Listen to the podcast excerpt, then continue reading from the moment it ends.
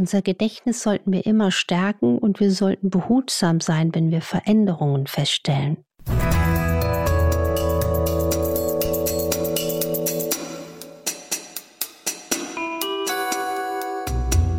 Dr. Anne Fleck, Gesundheit und Ernährung mit Brigitte.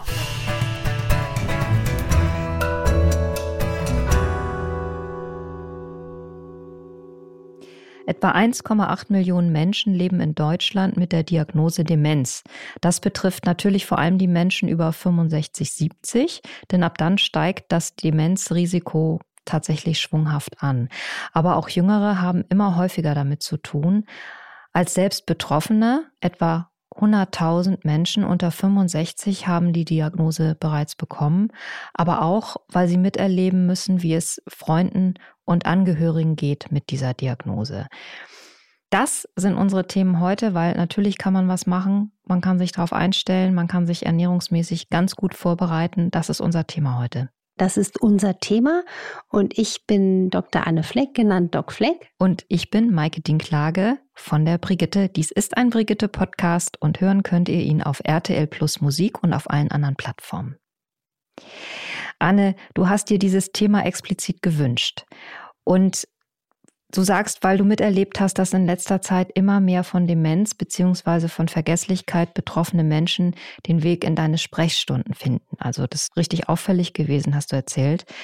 Sag doch mal, wie sich das Thema für dich gerade darstellt. Ich habe jetzt festgestellt, gerade jetzt so in den letzten zwei, drei Jahren, jeder wird mal sagen, ich habe einen schlechten Tag, ich kann mich nicht gut konzentrieren. Aber was mir wirklich signifikant auffällt, dass ich in einer Altersgruppe von 30 bis 50, 60 auf einmal sehr neu das Phänomen berichtet bekomme, unter einer massiven Konzentrationsstörung zu leiden und auch Gedächtnisverlust. Also wo ich wirklich hellhörig wurde als eine äh, Berufspolitikerin, Anfang 30, mir erzählt hat, sie kann sich kaum mehr etwas merken. Und ich habe eine andere Patientin, die ist Ende 70, ähm, eine ganz, ganz liebe Frau, ich nenne sie jetzt mal ähm, äh, Beate. Beate sehe ich im Abstand von vier bis sechs Wochen und es ist jetzt so massiv geworden, dass sie äh, alles immer mitschreibt, auch alles immer nachfasst. und äh, gestern hat sie auch ihren Mann mitgebracht, ähm, wo mir ganz klar war und wo wir auch das Thema diskutiert haben, dass ich gesagt habe, wir haben es hier mit einer rapiden Gedächtnisverlustkaskade zu tun. Und ich finde, das wird viel, viel, viel zu selten thematisiert. Es wird viel zu wenig angesprochen, auch bei Ärzten.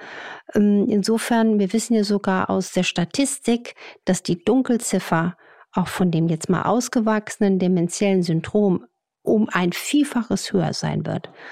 Und ich habe mir schon vor Jahren immer gesagt, ähm, darauf hingewiesen, schon 2005 hat die Wissenschaft die Demenz bezeichnet als Diabetes Typ 3. Also dass quasi diese ganze Rampe, wo das ganze Sprungbrett für Demenz stattfindet, auch über diesen Stoffwechselprozess zu suchen ist.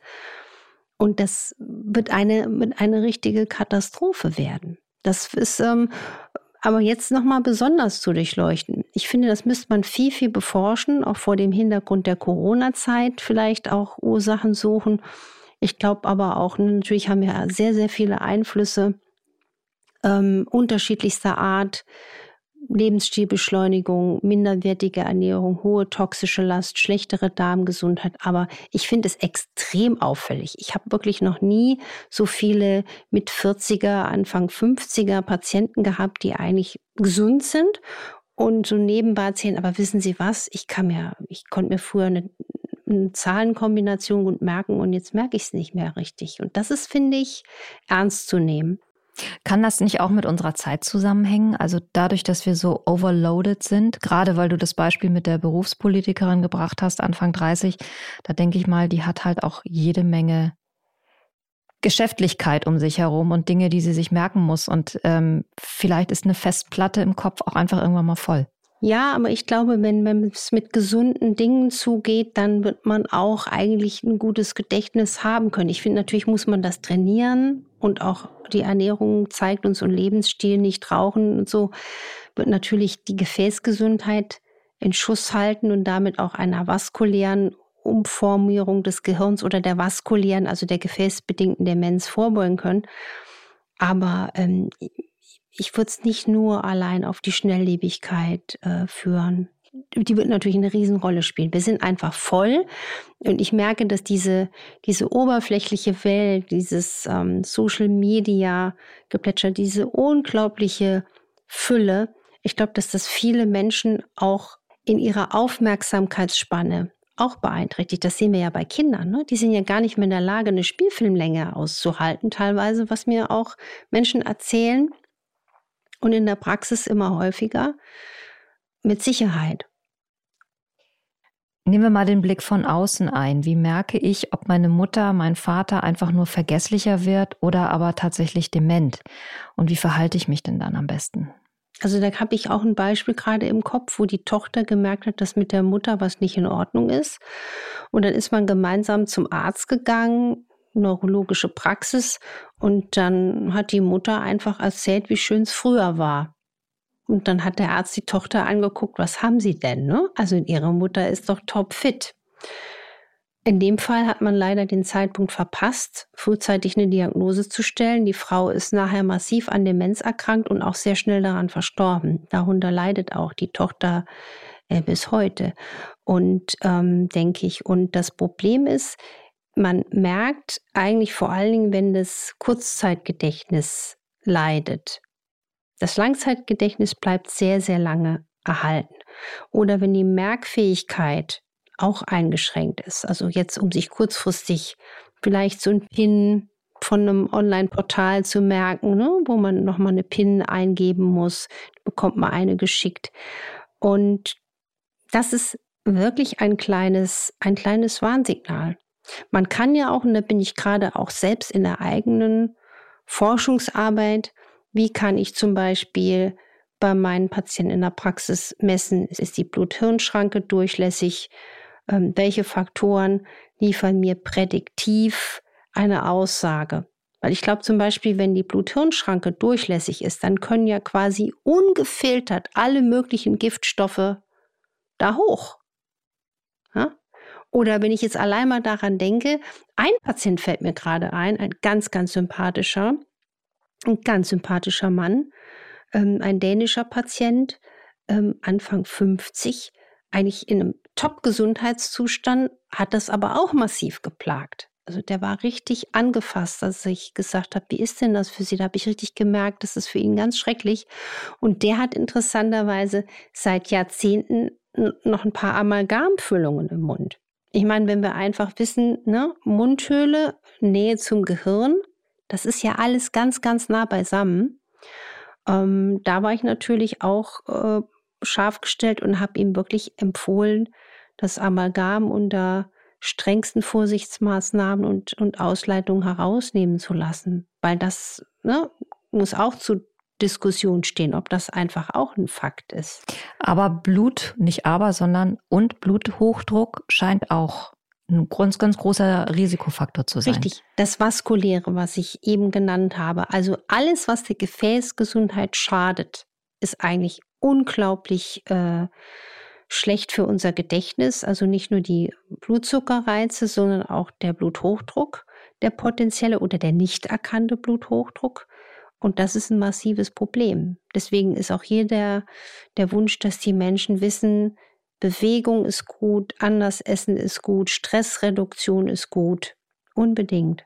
Sehr spannend finde ich ja, was ich bei der Alzheimer Gesellschaft gelesen habe, dass nämlich Demenz offenbar immer noch ein richtig großes Tabu ist. Und die Dunkelziffer ist massiv, nämlich nach Schätzung mehr als die Hälfte der Betroffenen haben keine Diagnose, wenn man sich das vorstellt. Also 1,8 Millionen Menschen haben die Diagnose.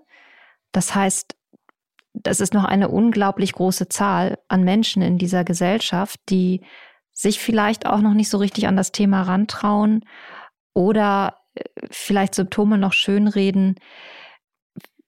Wieso glaubst du, ist es immer noch so ein Tabu? Natürlich ist es schambehaftet und man ordnet es eher den älteren Menschen zu. Warum aber bestellen wir uns dem so ungern?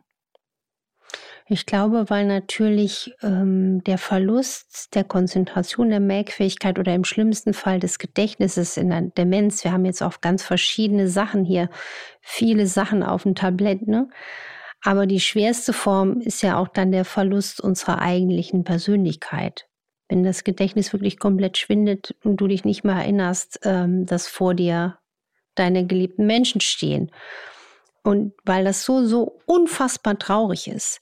Deswegen, ich habe mich ja auch viel über die Forschung ähm, auch schon in Studienzeiten gesetzt. Die Menschen im Umfeld von Menschen mit jetzt mal einer richtigen Demenz, die sind in höchster gesundheitlicher Gefahr. Wir wissen, dass das eine immense Krankheitsbelastung werden kann, dass wir wirklich nachweislich hohe, hohe psychische Last haben, gerade im, im Umfeld. Also man muss eigentlich die Angehörigen dieser Menschen als Weißkittel genauso mit der Lupe betrachten, weil die leiden enorm. Ja. Also ich wollte mit der Frage auch nicht in Abrede stellen, dass es natürlich ein unglaubliches persönliches Drama ist, aber es hat ja den Aspekt, wenn ich da nicht hingucke, kann ich auch nichts machen. Und es gibt ja Möglichkeiten in der Ernährungsmedizin präventiv was zu verbessern. Richtig, oder auch das Thema toxische Last, ja, die körpereigene Entgiftung am besten schon vom Jugendalter an zu fördern. Also da gibt's ja auch die Belege, dass ähm, Entgiftungsmaßnahmen wirklich die Kognition verbessern, ne? also bis hin zur ähm, Apharese. Das ist ähm, mit Spannung zu beobachten. Ich glaube, das liegt auch daran, dass der Umstand noch nicht so bekannt ist, dass man eigentlich da auch noch was machen kann und man darf jetzt da auch nicht Wunder erwarten, ne? Jesus geht übers Wasser, sondern in dem Fall, jetzt bei einer schweren Demenz betrachtet, ist jeder Zeitgewinn, wo man den Progress der Erkrankung aufhält, ganz wertvoll. Gib mal ein paar richtig für dich wichtige Tipps.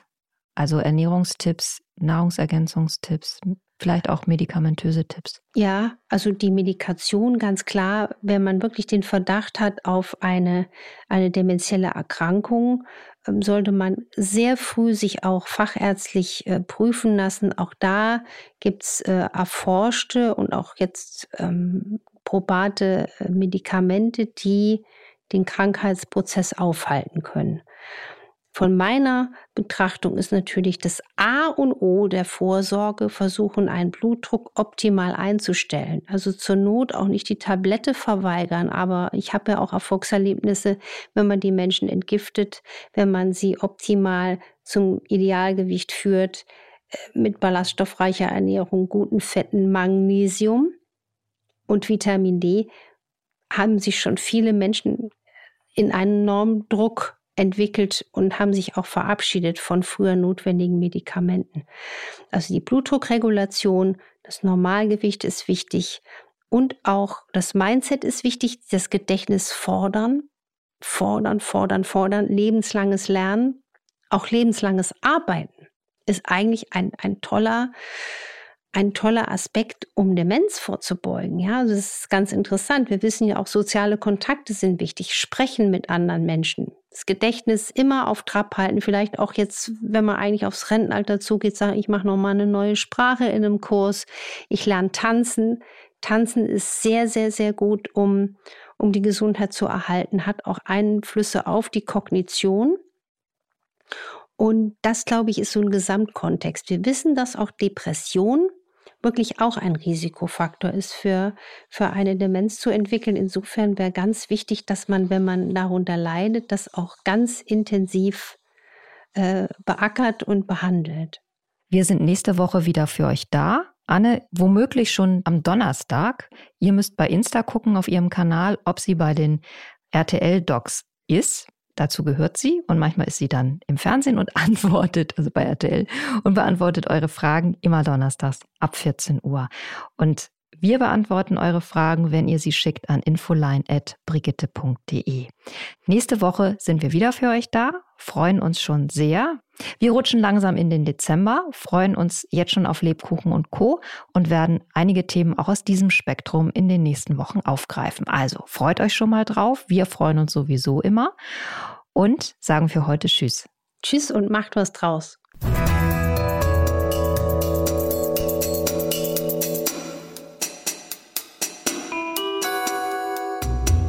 Dr. Anne Fleck, Gesundheit und Ernährung mit Brigitte.